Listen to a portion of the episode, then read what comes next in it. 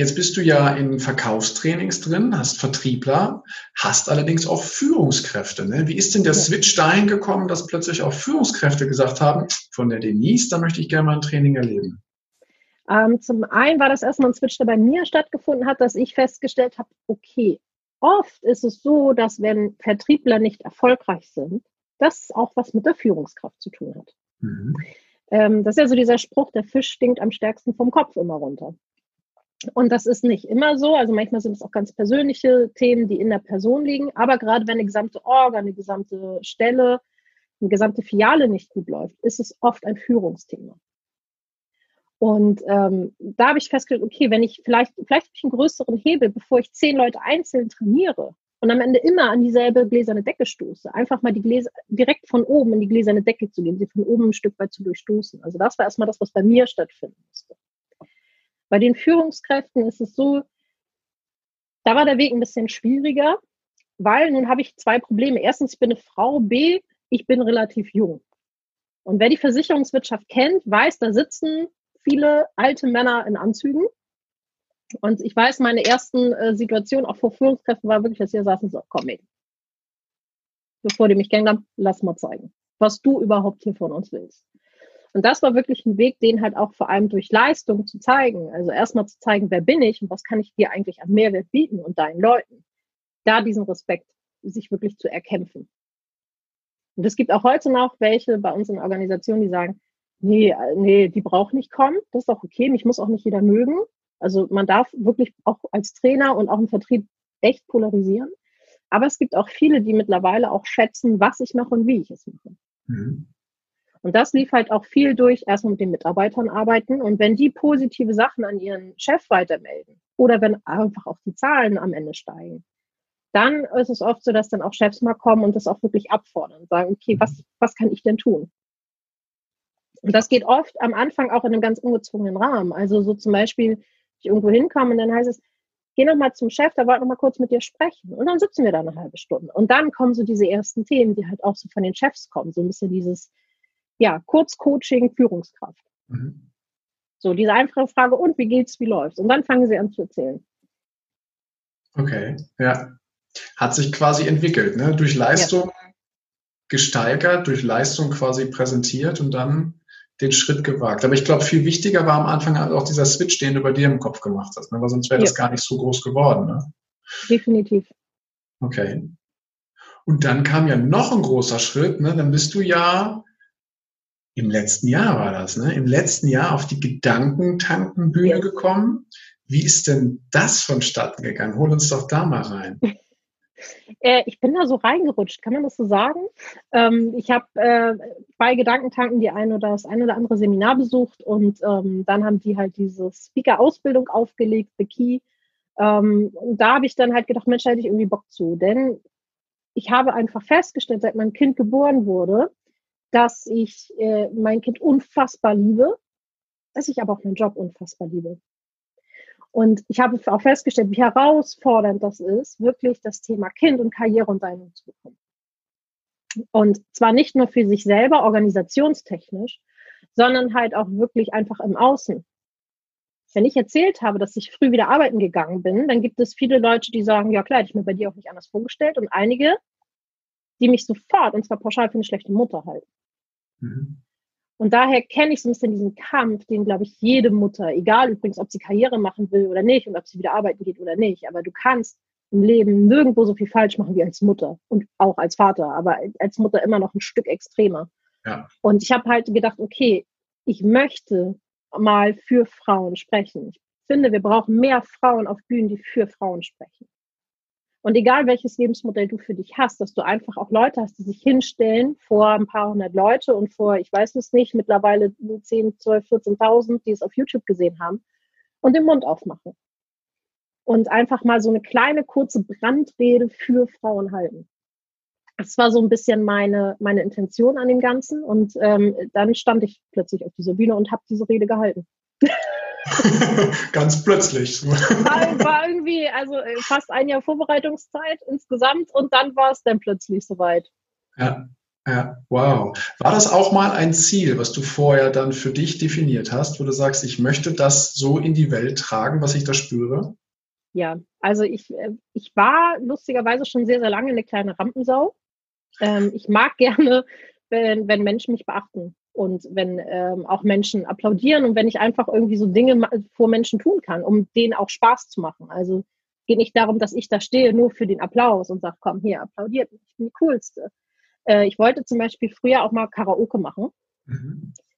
Obwohl ich kann wirklich nicht singen. Also das ist kein, ich kann nicht singen Fishing for Compliments, sondern das ist wirklich ein, ich kann nicht singen und das will echt keiner hören. Also ich darf auch meinem Sohn nicht mehr vorsingen mittlerweile. äh, so, nur, um nur mal eine Richtung zu geben. Aber ich dachte, es wäre doch total cool, sich da mal auf die Bühne zu stellen. Vielleicht haben Leute da Spaß dran. Mhm. Und ähm, deswegen wollte ich halt auch auf diese Bühne und das verbunden nicht nur mit, ich mache den Leuten Spaß, indem ich da singe, sondern halt auch verbunden mit einer Botschaft, aus der sich vielleicht einen oder anderen was rausziehen können. Denn manchmal reicht auch nur ein Satz. Also ich weiß, dass auch nicht jeder meine Rede abnickt inhaltlich. Mhm. Es gibt viele, die auch sagen, nee, wie kannst du nur und, und so weiter und so fort. Das ist auch okay. Aber ein oder zwei Sätze kann ich mir rausziehen und das reicht. Mhm. Das ist auch bei meinen Trainings so. Also wenn jeder sich da nur eine Sache, eine Sache für sich mitnimmt und die am Ende umsetzt, ey, dann habe ich gewonnen. Ja. Es geht nicht darum, sowohl im Training als auch nachher, ähm, wenn ich auf Bühnen stehe, zu sagen, ich will da jetzt irgendwie eine Million kleine Denise Adomites draußen rumlaufen haben, wie kleine Soldaten. Das will ich gar nicht. Ich möchte, dass sich jeder einfach einen Satz, eine Aussage, eine Idee für sich mitnimmt und die umsetzt. Mhm. Und mehr ja. kann ich, glaube ich, auch nicht erwarten. Weder hier noch da. Und es ist eine großartige Bühne. Ne? Du hast gesagt, das haben eben zigtausend Menschen schon gesehen, das YouTube-Video. Du hast das ja live performt. Aber was ich halt auch interessant finde, du hast gesagt, du hast dich ein Jahr, ein ganzes Jahr darauf vorbereitet. Genauso wie du vorher gesagt hast, ich habe mich zehn Jahre lang im Vertrieb aufgehalten, um dann in die Situation zu kommen, ähm, anderen Leuten was beizubringen, weil ich es selber erlebt habe. Alle Höhen, alle Tiefen, die da sind, habe ich es eben selber erlebt.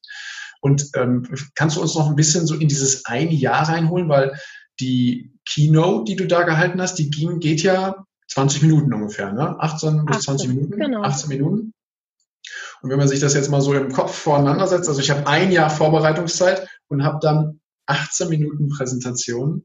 Ähm, wie wie ging es dir da gefühlsmäßig? Wie, wie, war da, wie war die Vorbereitungszeit? War es mal irgendwann so, dass du gesagt hast, boah, ich habe gar keinen Bock mehr auf diese ganze Geschichte? Oder war immer dieser Drang da, ich will diese Botschaft rausbringen? Ja und nein. Also dieses Jahr war genauso wie alles andere, wellig in dem äh, Bereich, weil ich halt auch zwischendurch dachte, ja, total cool, ich mache das. Und dann dachte ich auch so, was bildest du dir eigentlich ein? Was bildest du dir ein, dass du dich auf eine Bühne stellen solltest? Hm. Was bildest du dir ein, dass deine Message eine Relevanz hat? Was, Was hast du dann gemacht? Entschuldigung, wenn ich da einmal so reingehe. Was hast ja. du dann gemacht, wenn die Stimme lauter wurde bei dir? Das, das Übliche. Ich habe erstmal mir ein paar Minuten Zeit gegeben oder einen Tag, um die Wunden zu lecken und mir selber leid zu tun. Ich finde, das mhm. ist ein, ein sehr wichtiger Teil, der oftmals ignoriert wird, das auch mal anzunehmen. Okay, jetzt bin ich gerade in der Phase. Und habe mich dann einfach entweder selber zusammenreißen können, dass ich selber gesagt habe, okay, ganz ehrlich, wenn die dich nicht auf, also wenn die dich nicht auf der Bühne sehen, dann stellen sie dich da nicht rauf. Also die stellen ja nicht da Leute, äh, jemanden auf die Bühne, also Gedankentanken für 400 Leute und veröffentlichen das YouTube-Video auf deren Kanal, setzen da ihr Label halt auch mit drauf, wenn sie dich für völlig unfähig halten und deine Message blöd finden. Ah, also zumindest okay. sprichst du ja schon ein paar Leute an. Das hat gut geklappt. Wenn das nicht geklappt hat, dann habe ich einfach Kontakt gesucht zu Mitstreitern. Also ich war ja nicht alleine auch in diesem Prozess. Wir sind da ja in einer, in einer Gruppe durchgegangen ähm, habe die angerufen und einfach nur mal mit denen telefoniert, ohne zu sagen, mir geht's gerade schlecht, sondern einfach nur mal sprechen. Ja. Festzustellen, dass die genau dieselben Themen haben. Und ähm, oder halt auch einfach im, im mein Mann. Ja. Also äh, mich da hingesetzt und gesagt, Mensch, ich tue mir gerade so leid und das ist alles schwer und unerträglich und ich glaube, ich sollte mich da nie hinstellen. Dann ist das, hast du, hast du Dachschaden? Sieh zu. Manchmal sind es so diese direkten Aussagen, so diese direkten Aussagen aus dem familiären Umfeld von deinem Mann oder auch bei mir von meiner Frau, die, die von jetzt auf gleich das ganze Bild wieder gerade rücken und sagen, ja, stimmt, hast eigentlich auch recht. Ähm, schön ist halt auch zu erleben, das, was du gesagt hast, äh, mal Wunden lecken, ja, ich glaube, das gehört auch mal dazu. Und dann halt in seinem Umfeld zu schauen, wer ist in einer ähnlichen Situation oder wer kann mir, wer kann mir einfach irgendwie gut tun in dem Moment. Und dann hast du was Interessantes gesagt. Du hast festgestellt, oh hoppla, den geht's ja genauso wie mir. Das haben die ja auch schon mal erlebt. Ich finde, es ist so schön zu sehen, dass wir so viele Parallelen haben. Wenn Leute ein ähnliches Ziel haben, stellen wir fest, okay, es geht hoch, aber es geht auch wieder runter. Und wenn der eine schon wieder auf dem Weg nach oben ist, kann er dem anderen ja helfen, der gerade auf dem Weg nach unten ist, weil das schon direkt eben mitgemacht hat. Und deswegen ähm, schön zu hören, dass das Umfeld dir da so gut getan hat, dass du ja. das so machen konntest. War das denn ein, ja? Ist übrigens auch nicht nur in diesem ähm, Speech-Kontext äh, wichtig, sondern halt auch für mich als Mutter war das total wichtig. Also ich habe halt auch äh, eine Handvoll Mütter in meinem engeren Netzwerk. Und wenn ich so eine Phase hatte, ich hatte auch ein Schreikind die ersten drei Monate, wenn ich so eine Phase hatte, wo ich dachte, kann ich mehr, ich will nicht mehr und es ist alles schrecklich, dann einfach mal unverbindliche Nachricht an eine meiner Freundinnen geschickt, die, von der ich wusste, die hat jetzt zwei Kinder, die ist auch ein Stück weiter, die mir dann genau das bestätigt und gesagt hat, weiß was, das bin ich auch durch, habe mein Kind auch die ersten drei Monate durch weggetragen und so weiter und so fort. Und ich schwöre dir, es wird besser. Und auch da ist es wichtig, ähm, auch als Mutter zu wissen, okay, es, ich bin nicht die Einzige mit dem Problem, dass mein Kind schreit. Und ich bin nicht die Einzige, die nicht immer sofort weiß, was ihr Kind will, sondern es gibt einfach noch andere Dinge zu gehen. Und ich bin gut. Ja. Ich bin gut, so wie ich es mache, weil andere andere das halt auch schon so erlebt haben. Ne? Und sich quasi jemanden zu suchen, der schon drei Schritte weiter ist, um, um dann einfach nur das Gefühl zu geben, es geht vorbei, es wird ja. wieder, ist, glaube ich, total hilfreich. Ne? Ja, hm. Wow, okay. Und dann kam irgendwann dieser Moment, ne, wo du tatsächlich den Abend auf die Bühne gegangen bist. Willst du uns da nochmal reinholen, was da in deinem Kopf abgegangen ist, weil du ja wusstest, was für einen Rahmen auf einmal da ist. Da sitzen 400 mhm. Menschen, das Video wird veröffentlicht, Leute gucken sich das an. Wie, wie ist es, was ist da in deinem Kopf abgegangen? Alles und nichts. also ich bin mittags nach Köln geflogen aus Hamburg und habe dann ähm, im Hotel gesessen und dachte so, okay, was machst du jetzt noch? Du hast jetzt echt noch viel Zeit. Mein Hotel war irgendwie zu Fuß 35 Sekunden ähm, vom Milowitsch Theater, also von der Kölner Volksbühne entfernt. Was machst du jetzt noch? Und habe dann gedacht, mich erinnert, okay, wenn ich was lernen will ähm, oder wenn ich was behalten will, und es ging mir um meine Struktur in der Rede, dann ähm, hilft es, wenn ich es aufschreibe. Dann habe ich nicht nur einen auditiven oder einen visuellen Kanal, ich habe auch noch einen, äh, einen kinästhetischen Kanal. Mhm. Je mehr Kanäle ich anspreche, umso mehr kann ich mir Dinge merken. Also habe ich angefangen, einfach so aus dem Kopf meine gesamte Rede nochmal aufzuschreiben. Und während ich das gemacht habe, merkte ich aber, wie nervös ich bin. Das war mir, ich fand mich total cool. Aber während ich das gemacht hatte, fing ich an zu sagen, boah Mensch, ich muss noch mal schnell hier und da was googeln. Was kostet es eigentlich, einen Pool in den Garten zu bauen? Völlig, völlig behirnte Idee. Äh, haben Pinguine Knie, also dieser Klassiker, ne? Wo ich, dachte, boah, ich muss da mal ganz schnell, also dieses reine Prokrastinieren, sich hauptsächlich nicht damit beschäftigen, was heute Abend oder gleich noch passieren wird. Ähm, da habe ich so gemerkt, okay, vielleicht bist du doch ein bisschen nervös. Und dann ähm, war das aber ganz lustig, weil ich habe mir dann den Wecker gestellt, damit ich auch noch genügend Zeit habe, mich fertig zu machen und am Ende einigermaßen gut auszusehen. Ähm, und habe dann irgendwie beim Weckerklingeln war dann auch alles cool, weil dann war ich auch so in meinem Fokus und dann war ich im Handeln drin. Dann, ne, das übliche Duschen, Haare schön, äh, Make-up schön, äh, Klamotten anziehen, nochmal die Bluse überbügeln, die den Transport von Hamburg nach Köln im Koffer nicht gut überstanden hat.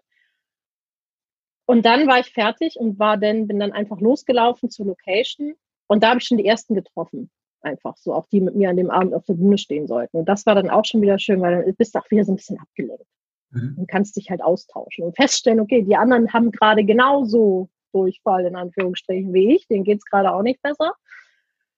Und dann war ich eigentlich sehr, sehr ruhig. Dann war ich in der Garderobe, dann hat nochmal die Maskenbildnerin ein bisschen Hand angelegt, dann bin ich irgendwann, ähm, ich war als zweites dran an dem Abend, was für mich perfekt war, weil ich hab, ich bin gerne Erste bei Dingen. Also wenn es darum geht, was Neues machen, mache ich es gerne zuerst. Als zweites war natürlich gut, dann hatte ich ein bisschen mehr Zeit. Und dann ähm, wurde ich verkabelt und auch da die ganze Zeit so in diesem Tunnel, in diesem Fokus und ich tue jetzt irgendwas, ich handle gerade. Und dann stand ich hinter der Bühne und habe die letzten, ich weiß es nicht, zwei, drei, vier Minuten noch ähm, von meinem Vorredner quasi die Speech mitgehört, mehr oder minder mitgehört. Und da hatte ich Zeit, wieder nervös zu werden. Mhm. Die habe ich auch genutzt. Also ich war dann halt auch wirklich nervös. Und vor allem war das, war das Ding, dass mein Vorredner einen emotionalen Teil in seiner Rede hatte am Ende. Und ich bin unfassbar nah am Wasser gebaut. Also ich, ich muss nur eine traurige Werbung sehen, dann heule ich. Und äh, dann habe ich nur die Gedanken gedacht, oh Gott, du darfst nicht zuhören, du darfst nicht zuhören, nicht zuhören, sonst fängst du an zu heulen. Du willst nicht so aussehen, wenn du raus auf die Bühne gehst und mit 8 HD-Kameras dein Gesicht gefilmt wird. Das willst du nicht. Also zusammenreißen, in die Luft gucken. Und ähm, dann wurde, hat Stefan Friedrich mich irgendwann anmoderiert und dann bin ich auf die Bühne und habe gesprochen, meine Rede gehalten. Und zwischendurch gab es einen Moment, wo ich dachte, oh Schande, ich stehe jetzt hier wirklich. So, also ein Jahr darauf hingearbeitet, oh, fuck, jetzt ist es soweit. Und jetzt stehe ich hier echt tatsächlich. Es war aber irgendwie nur so ein Bruchteil der Sekunde, ähm, wo ich glaube ich auch mal zwischendurch ganz kurz war irgendwie völlig belämmert in die Gruppe geguckt habe. Und dann war ich aber schnell wieder drin und habe weitergemacht. Mhm. Okay, also wenn ich, ich höre raus, Fokus ist ein Riesenschlüssel gewesen. Ja. Vorbereitung und Fokus.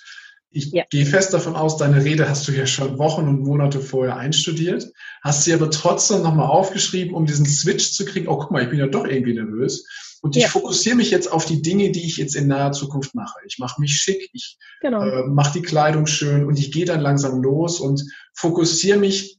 Und durch den Fokus bist du ruhig geworden, ne? Und erst auch durch, durch einen Notfallplan. Also ich hatte zwei Notfallpläne. Der erste Notfallplan war, dass ich wusste, was ich sage, wenn ich nicht mehr weiter weiß. Aha. Und der zweite Notfallplan war, dass sie sagte, und wenn wirklich alles schlimm ist, du stehst auf der Bühne, du fällst tot um auf der Stelle und alles wird und du blamierst dich bis auf die Knochen, dachte ich, dann wirst du ein YouTube-Star. Also Menschen gucken sich ja unfassbar gerne die Fails ja. von anderen an, ja. geht mir ja nicht ja. anders. Also Pleiten, Pech und Pan war mal lange eines meiner Lieblingsserien. Dachte ich, dann wirst du halt Teil davon. Also irgendwie, kommt, irgendwie kriegst du schon deine Reichweite, ist kein Problem. Okay, und ich glaube, das ist so wichtig, da wieder Spaß reinzukriegen. Ne? Also deine ja. Notfallpläne, wie du sie nennst, oder einfach die spaßigen Möglichkeiten, die sich daraus ergeben können, um wieder eine Leichtigkeit da reinzubringen. Weil eigentlich ist es ja nichts anderes als das, was wir zwei hier gerade machen. Wir reden miteinander. Ne? Ja. Eigentlich. Nur wir machen uns im Kopf ja so einen riesigen Rahmen, wo wir dann feststellen, boah, da hören jetzt Tausende von Menschen irgendwie zu oder gucken sich das an. Und ich kann das nur jedem empfehlen, sich mal das Video von dir auf Gedankentanken anzuschauen. Ich habe es gesehen. Ich finde, du hast eine großartige Strahlkraft auf dieser Bühne und hast Danke. eine absolut authentische Geschichte, die du da hinlegst die ich nur so unterstreichen kann. Es ist äh, richtig schön, wie du da auf dieser Bühne strahlst. Und jetzt dort drumherum zu erfahren, was für einen Fokus du da hingelegt hast und was für, für Notfallpläne in deinem Kopf abgelaufen sind, das macht das Bild für mich gerade nochmal richtig, richtig rund. Vielen Dank fürs Teilen. Richtig ja, schön. sehr gerne. Und dann hast du deinen Vortrag gehalten, 18 Minuten. Mhm. Was ist denn dann passiert? Also ähm, ich kann mir vorstellen, da ist eine wahnsinnige Spannung in dir gewesen und dann bist du runter von der Bühne. Kannst du es reinholen, was, was dann so in den nächsten ein, zwei Stunden danach bei dir passiert ist?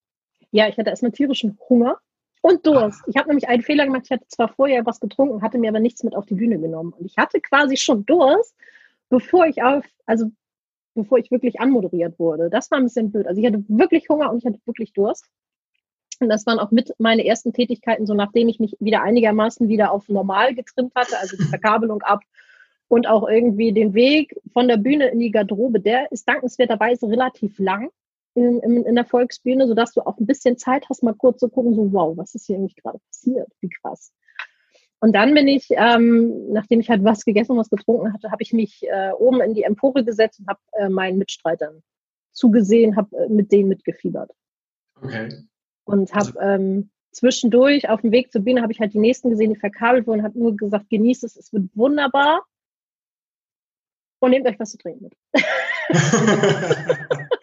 Aber schön, dass du deinen Mitstreitern dann halt auch noch zugerufen hast, es wird wunderbar, weil du hast den Schritt dann ja schon erlebt, die waren in ihrer Anspannung und ich glaube, es ja. tut dann einfach gut, auch wenn sie es nur unterbewusst wahrnehmen, was du da einmal rübergerufen hast. Schön. Ich weiß gar nicht, ob die es überhaupt gehört haben, weil du bist ja auch so im Fokus und so ja. im Tunnel und so mit dir selber beschäftigt, aber ähm, ja, es war irgendwie, mir war es wichtig, denen das nochmal mitzugeben. Ob sie es gehört haben, keine Ahnung. Ja. Vielleicht unterbewusst, wer weiß, wer weiß.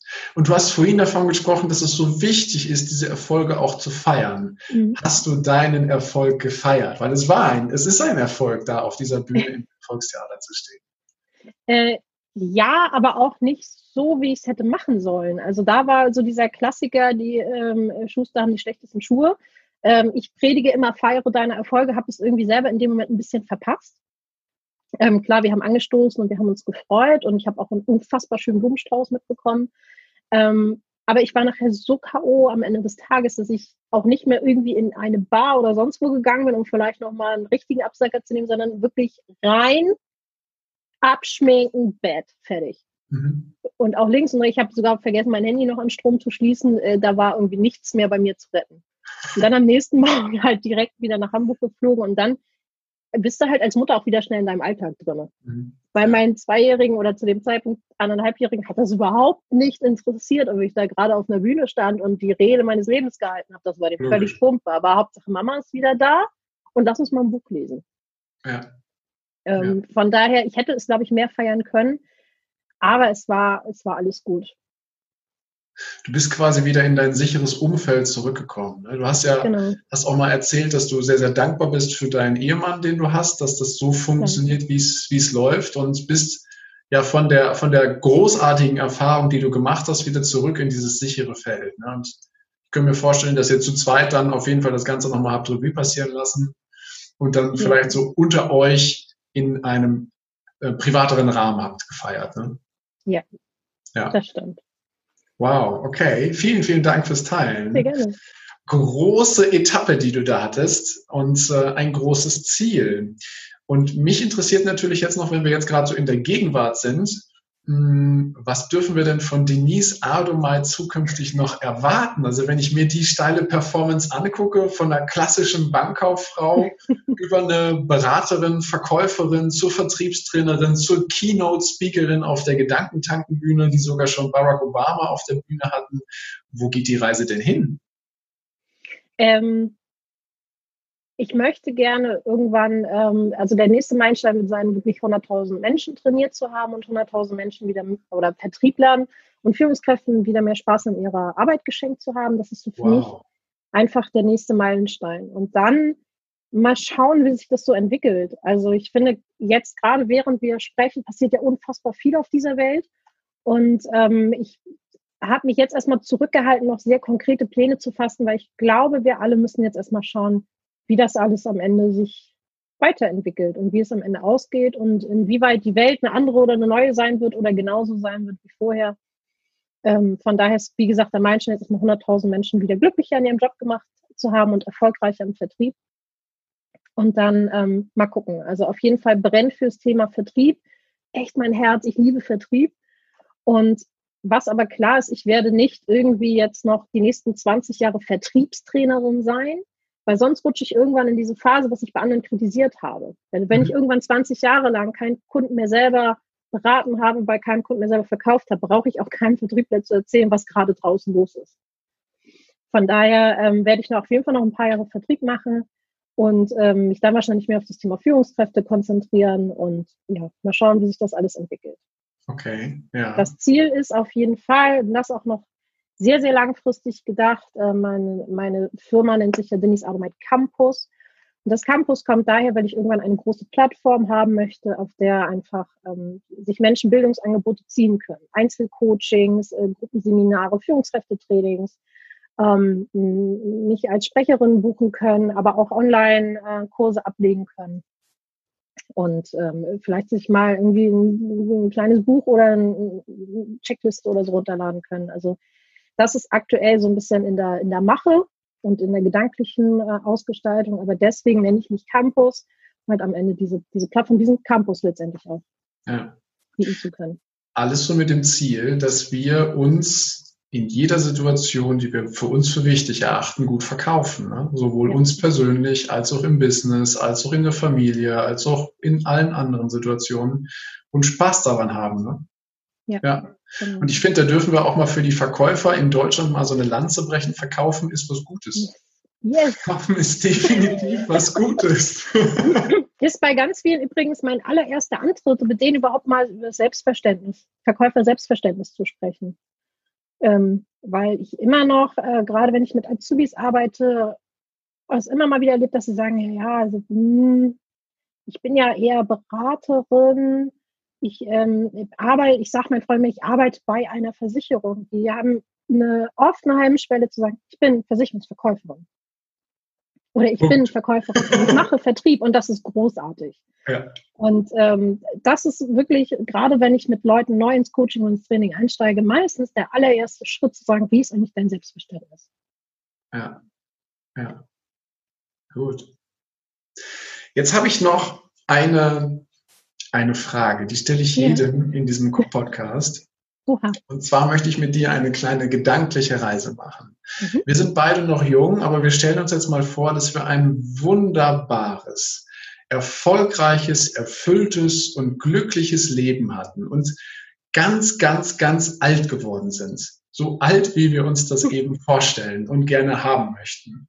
Und wir haben ein wunderbares, glückliches Leben geführt und wissen genau für uns, das war mein erfolgreiches Leben. Ich bin dankbar dafür, dass ich das so erleben durfte. Jetzt wissen wir aber auch, morgen ist es vorbei.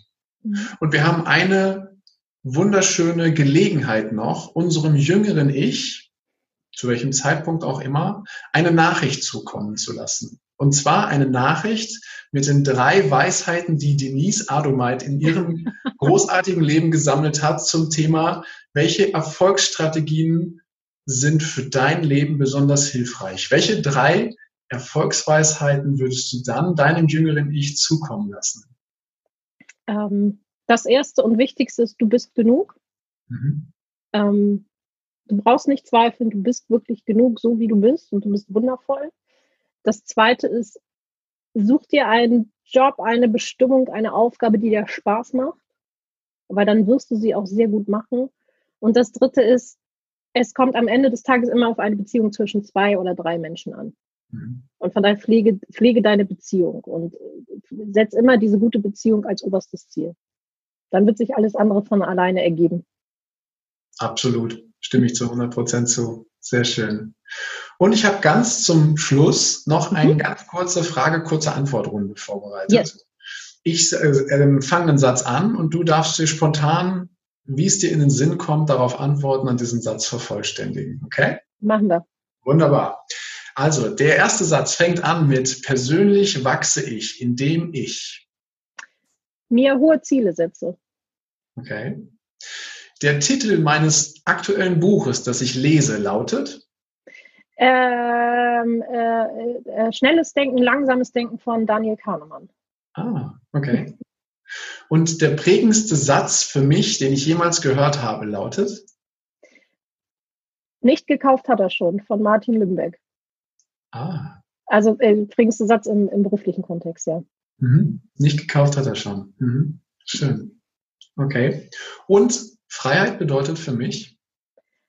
Ähm, meine eigenen Entscheidungen treffen zu können, wann ich wo bin, mich frei bewegen zu können, frei denken zu können, frei sprechen zu können. Mhm. Okay. Und wenn jetzt die Community Kontakt zu dir aufnehmen möchte, mhm. Denise, wie macht sie das am besten? Du hast gesagt, du hast eine Internetseite. Wie nimmt sie am besten Kontakt zu dir auf? Social Media, was ist so dein, dein Lieblingsweg da?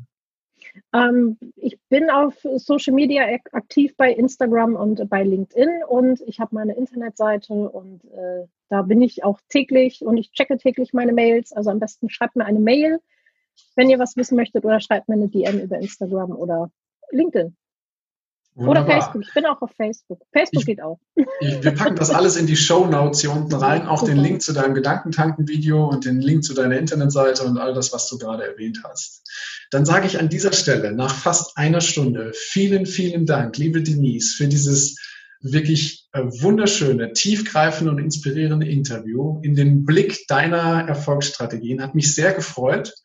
Und ich hoffe, dass euch diese Folge auch gefallen hat. Und wenn dem so ist, freue ich mich auf eine Rezension bei iTunes und wünsche euch jetzt noch einen wundervollen Tag, eine fantastische Woche und bis zum nächsten Mal. Danke, dass du dir heute die Zeit genommen hast, dir meinen Podcast anzuhören.